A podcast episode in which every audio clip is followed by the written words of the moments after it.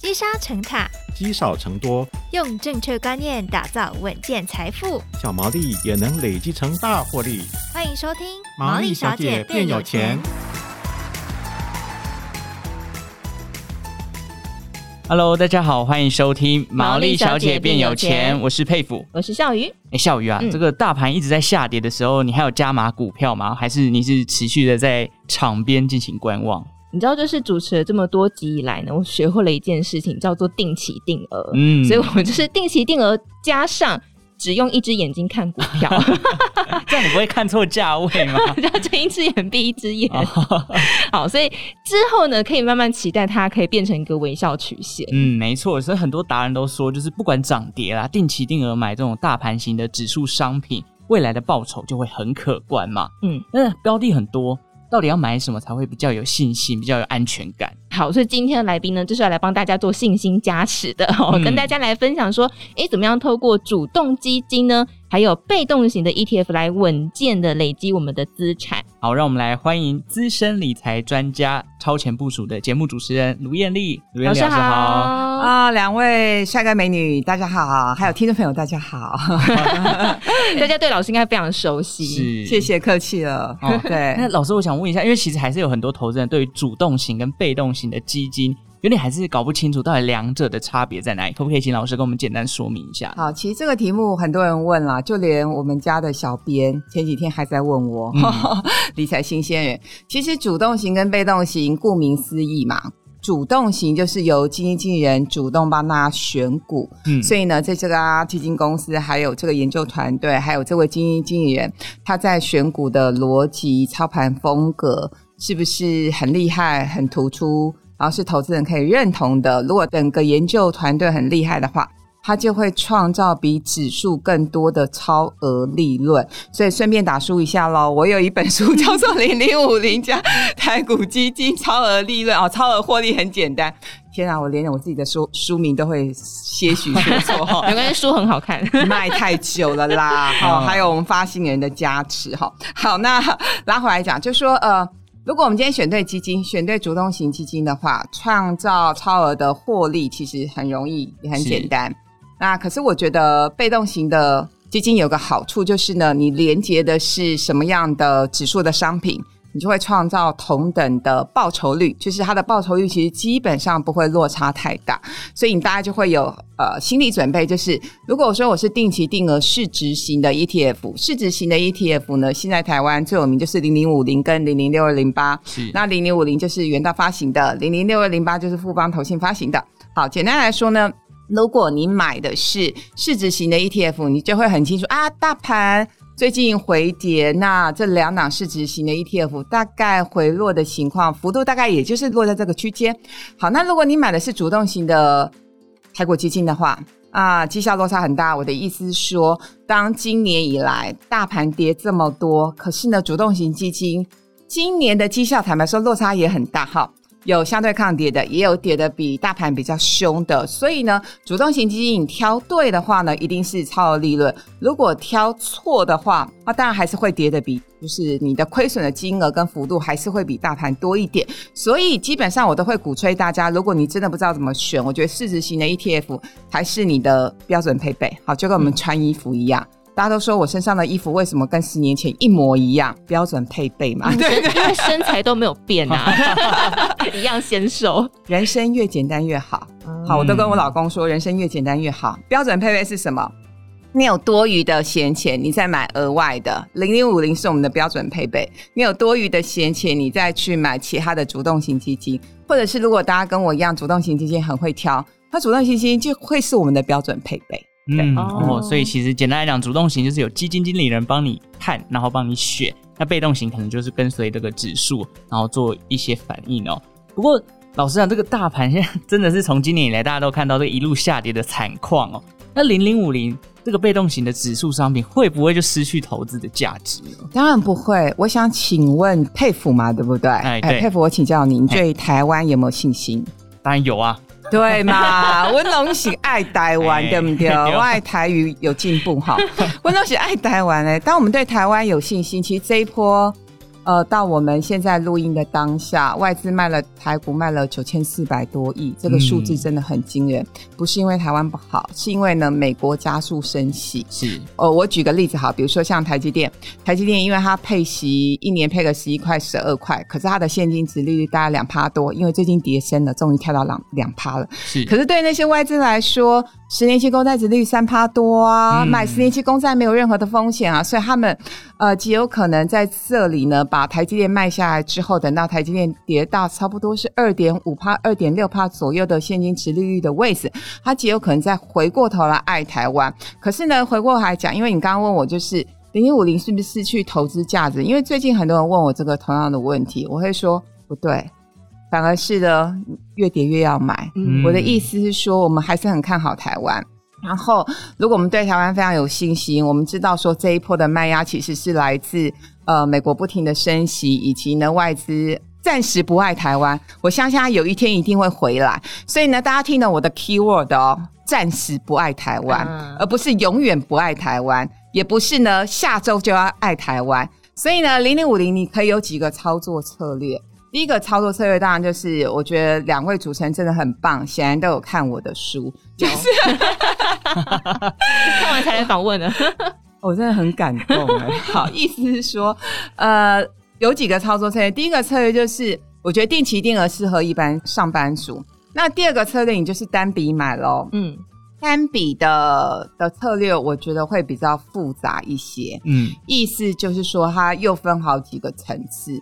第一个层次是比较简单的是，净值从高点每跌十趴到十五趴，你可以加码一次。好。因为这就表示说，大盘每跌了十趴，每跌了十五趴，你可以加码一次。那另外一种方式是你对大盘非常非常有研究的人，你就单笔切切入，单笔买卖。嗯、好，那我觉得第二种方式会比较难度比较高，不见得适合所有的投资人。对、嗯，所以其实零零五零定期定额还是最适合大家。然后我今天帮大家补充一个数字啊，嗯、因为最近大盘跌的比较凶，所以零零五零其实从高点一百五十二块。也到我们今天的呃收盘价大概是一百一十二块钱左右，这个波段跌幅高达二十六趴，嗯，呃，其实比大盘要多一点，主要还是因为它呃这个台积电占的全值的比重过高，嗯，可是我们看过往的一些绩效的话，十年定期定额，因为我们刚刚不停强调零零五零定期定额是最适合一般投资人的，嗯，如果你是十年定期定额买零零五零的年化的报酬率大概是六点二趴，嗯，再加上一年配息配两趴多。换句话说，你的年化的呃这个报酬率还有九趴，哎，真的很不错，哦、很不错。对，那如果你是单笔，单笔的话就是年化的报酬率是十二趴，再加上配息两趴多，大概是将近十四到十五趴的报酬率。可是单笔我刚刚有讲，单笔如果你是高点，今年一月高点一百五十二块买的，到现在跌二十六趴，会不会停损？当然，那个施生辉老师都会说。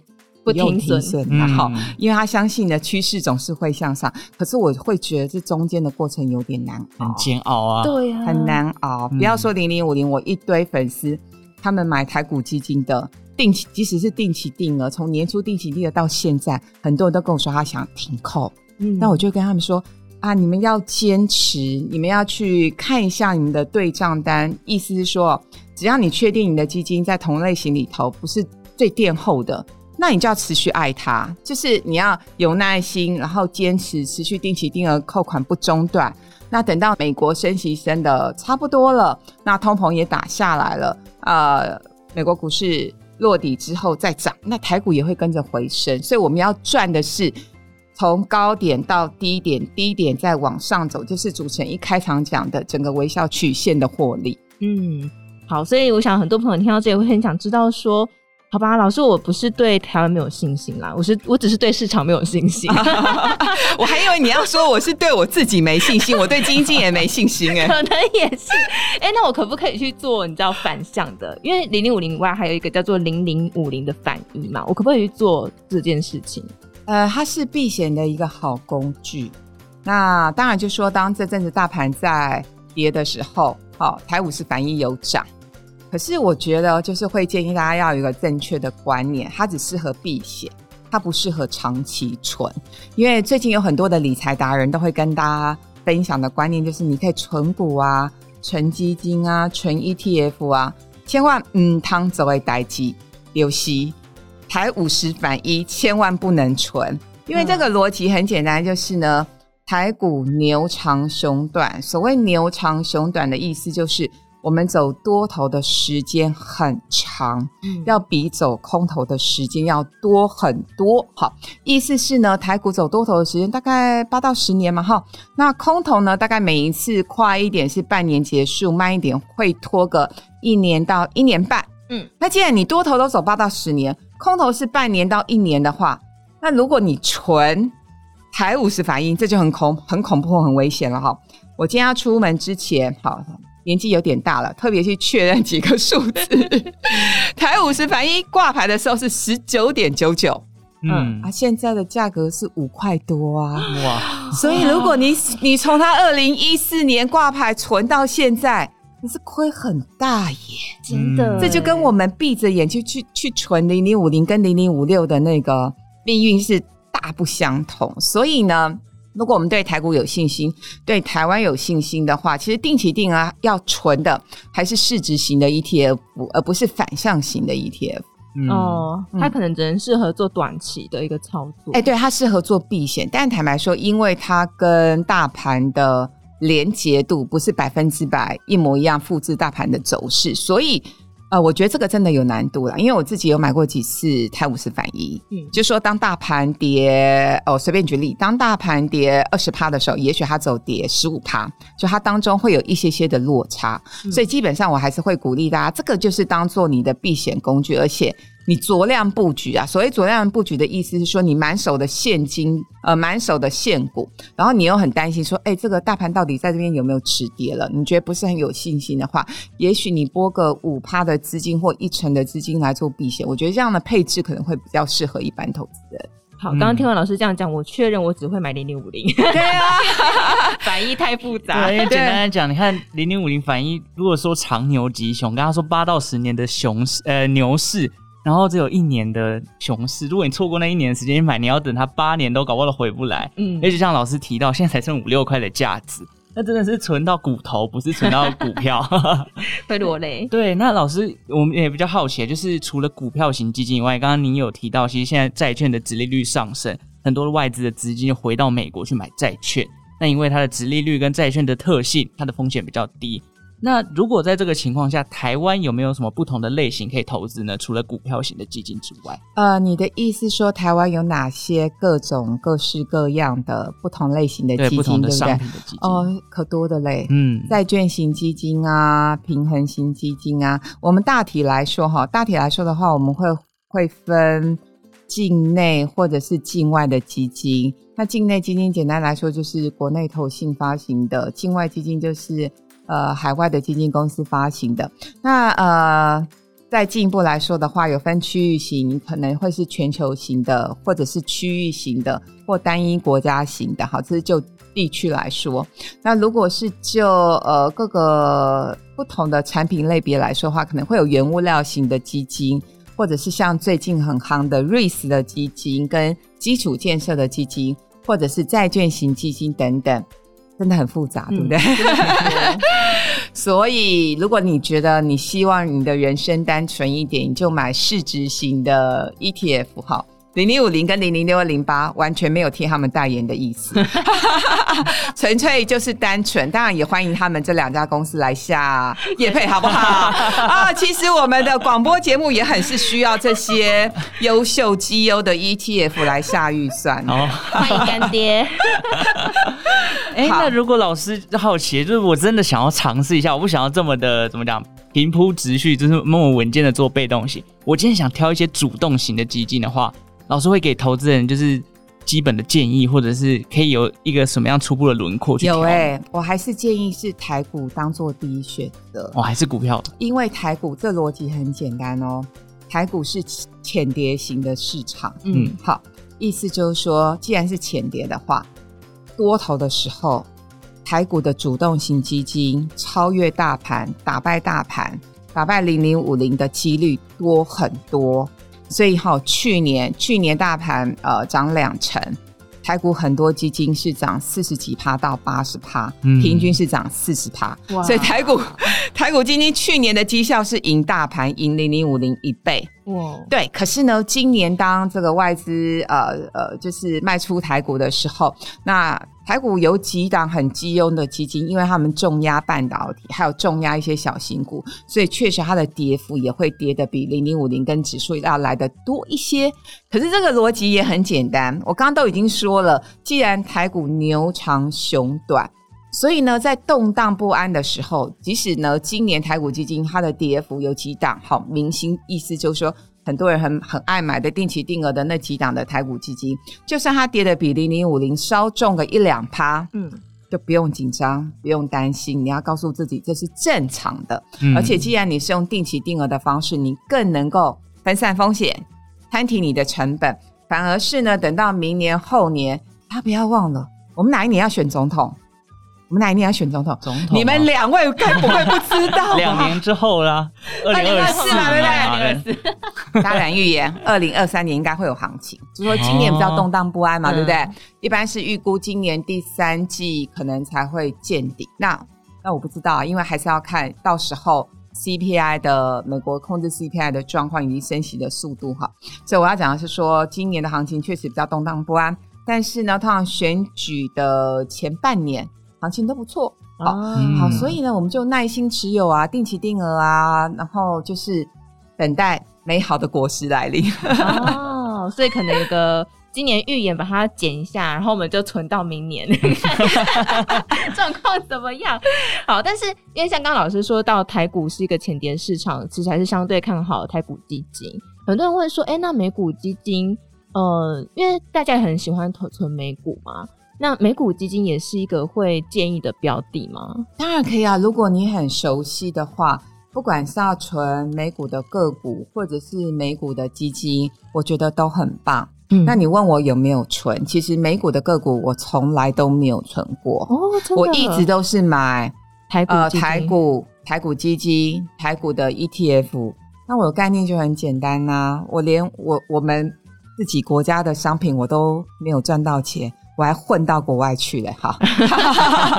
那当然每个人的能力范围不一样。呃，我国外的基金的话，我自己到目前还有几档，一档是全球科科技型的基金，啊，这个是我有的。嗯、那当然，全球科技型的基金，坦白说，八成左右就是美股啦。嗯，所以我那档基金有八成是它，其实也算是美股的科技型基金。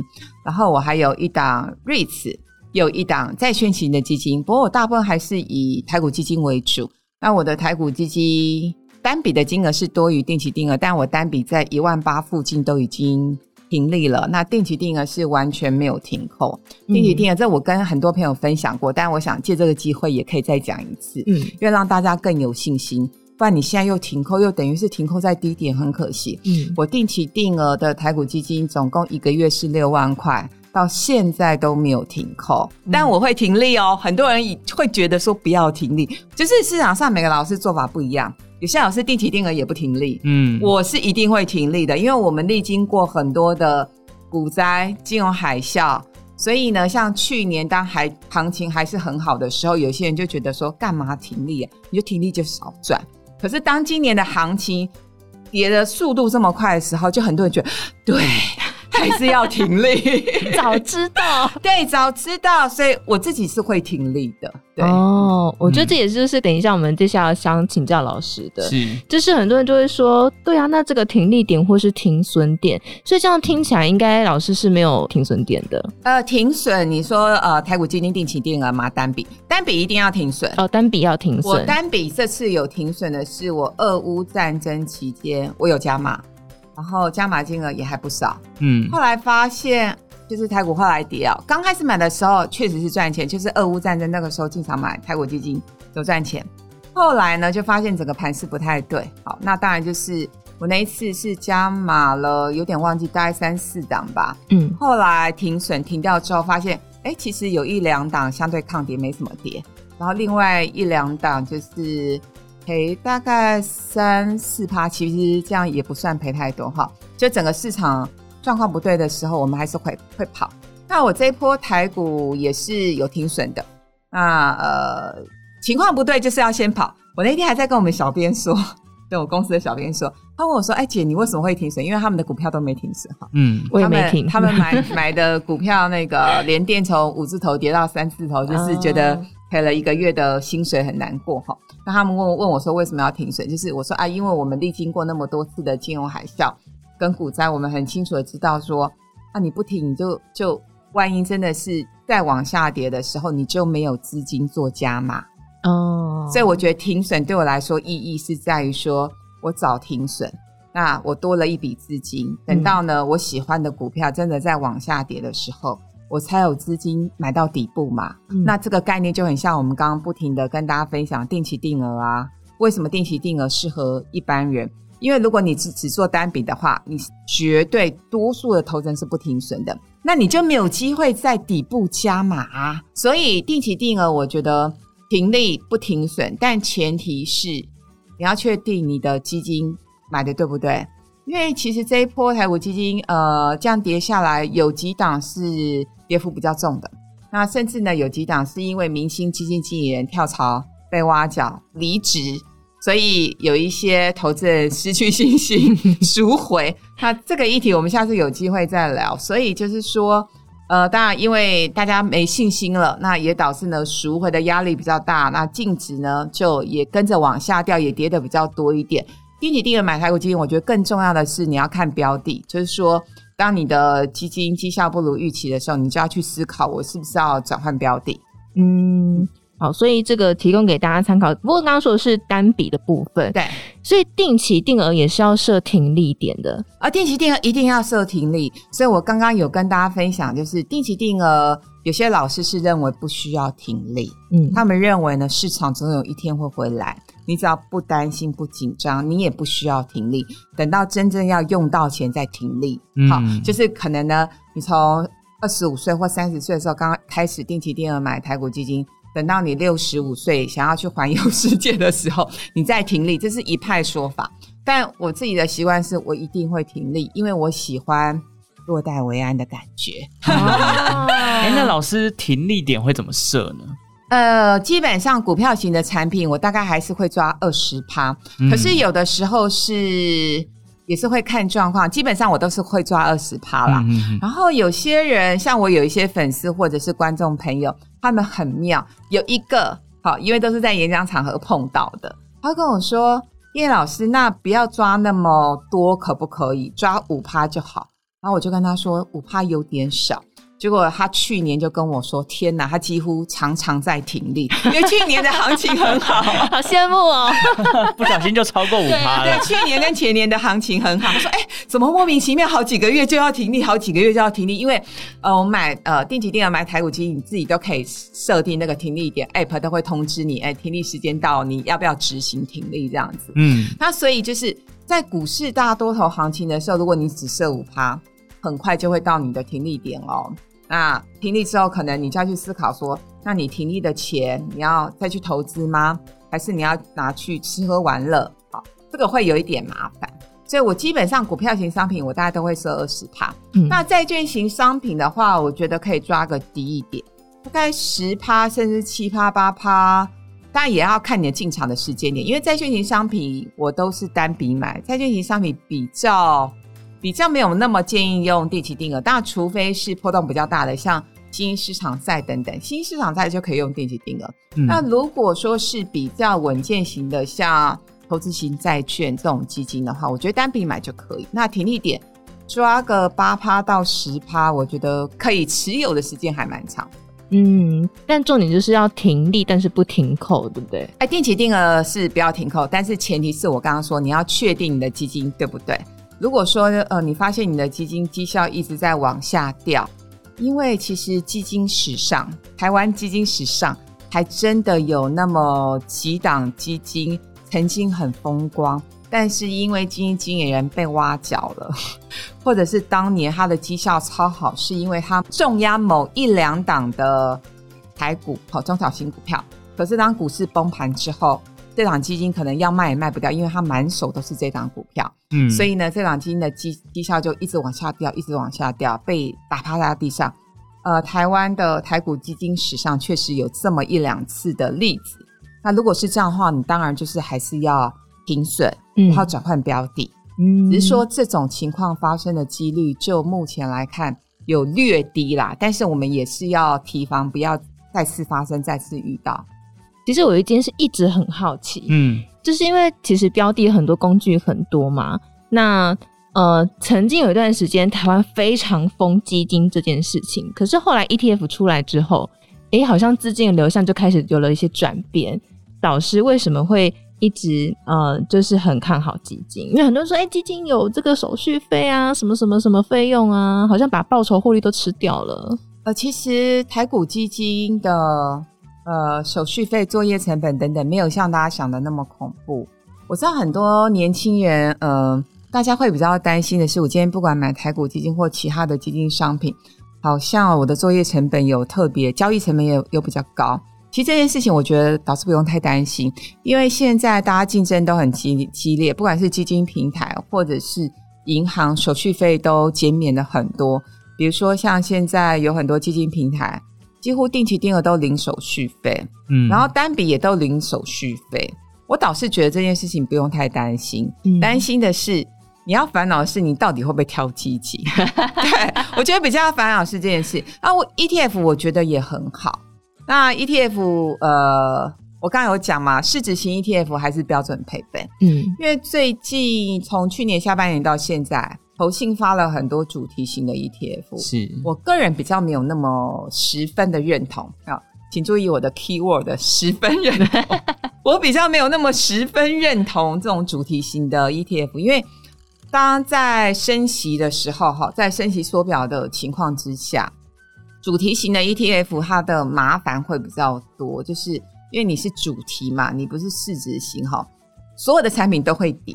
可是呢，我们刚刚有说微笑曲线，微笑曲线的逻辑就是呢，我的净值从高点跌到低点，那我就要有把握它可以从低点再站回高点哦，嗯哦，这才是微笑曲线的精神。是，可是有些主题型的产品，它不见得会回到高点，嗯，它就变溜滑梯了，一路向下。它会变 L 型哦，直接躺躺在地上就对了。因为呃。二十年前有一些主题型的基金也都是躺平躺很久，躺个八到十年，它又才才又回来了哈。那可能像我的年纪，我今年五十二岁了。诶，一个商品如果是八到十年才走一次微笑曲线，天啊，这样很难赚嘞。嗯，如果 要等好久，对，要等好久。可是如果说你是市值型的产品，大概三年就可以走完一个循环了。大致上懂我的逻辑了，了解。嗯，所以其实哦，今天讲了很多，从主动型的基金到被动型，像 ETF 这种。其实我觉得老师的字里行间透露，其实主动型基金你要做很多功课，你要去看，欸、对，你要去看这个到底好不好，或者是他有没有可能有这个问题是，搞不好这个负责操盘的基金经理人被挖角走，哎，这也会去影响到这个主动基金的表现哦。那如果大家真的对投资没有这么多的热情，搞不好还是选被动型的基金，像 ETF 这种大盘型的零零五零零六二零八，或许会是更适合你。那今天老师带来很多精彩的分享，也非常谢谢老师啊，那就提供给所有的投资人做一个参考喽。好，我们再次谢谢老师，谢谢。好，那如果喜欢我们毛利小姐变有钱的节目呢，也欢迎订阅荆州大耳朵的频道。对于我们节目有任何想法，也可以在 Apple Podcast 留言告诉我们。那我们就下集再见喽，拜拜拜拜。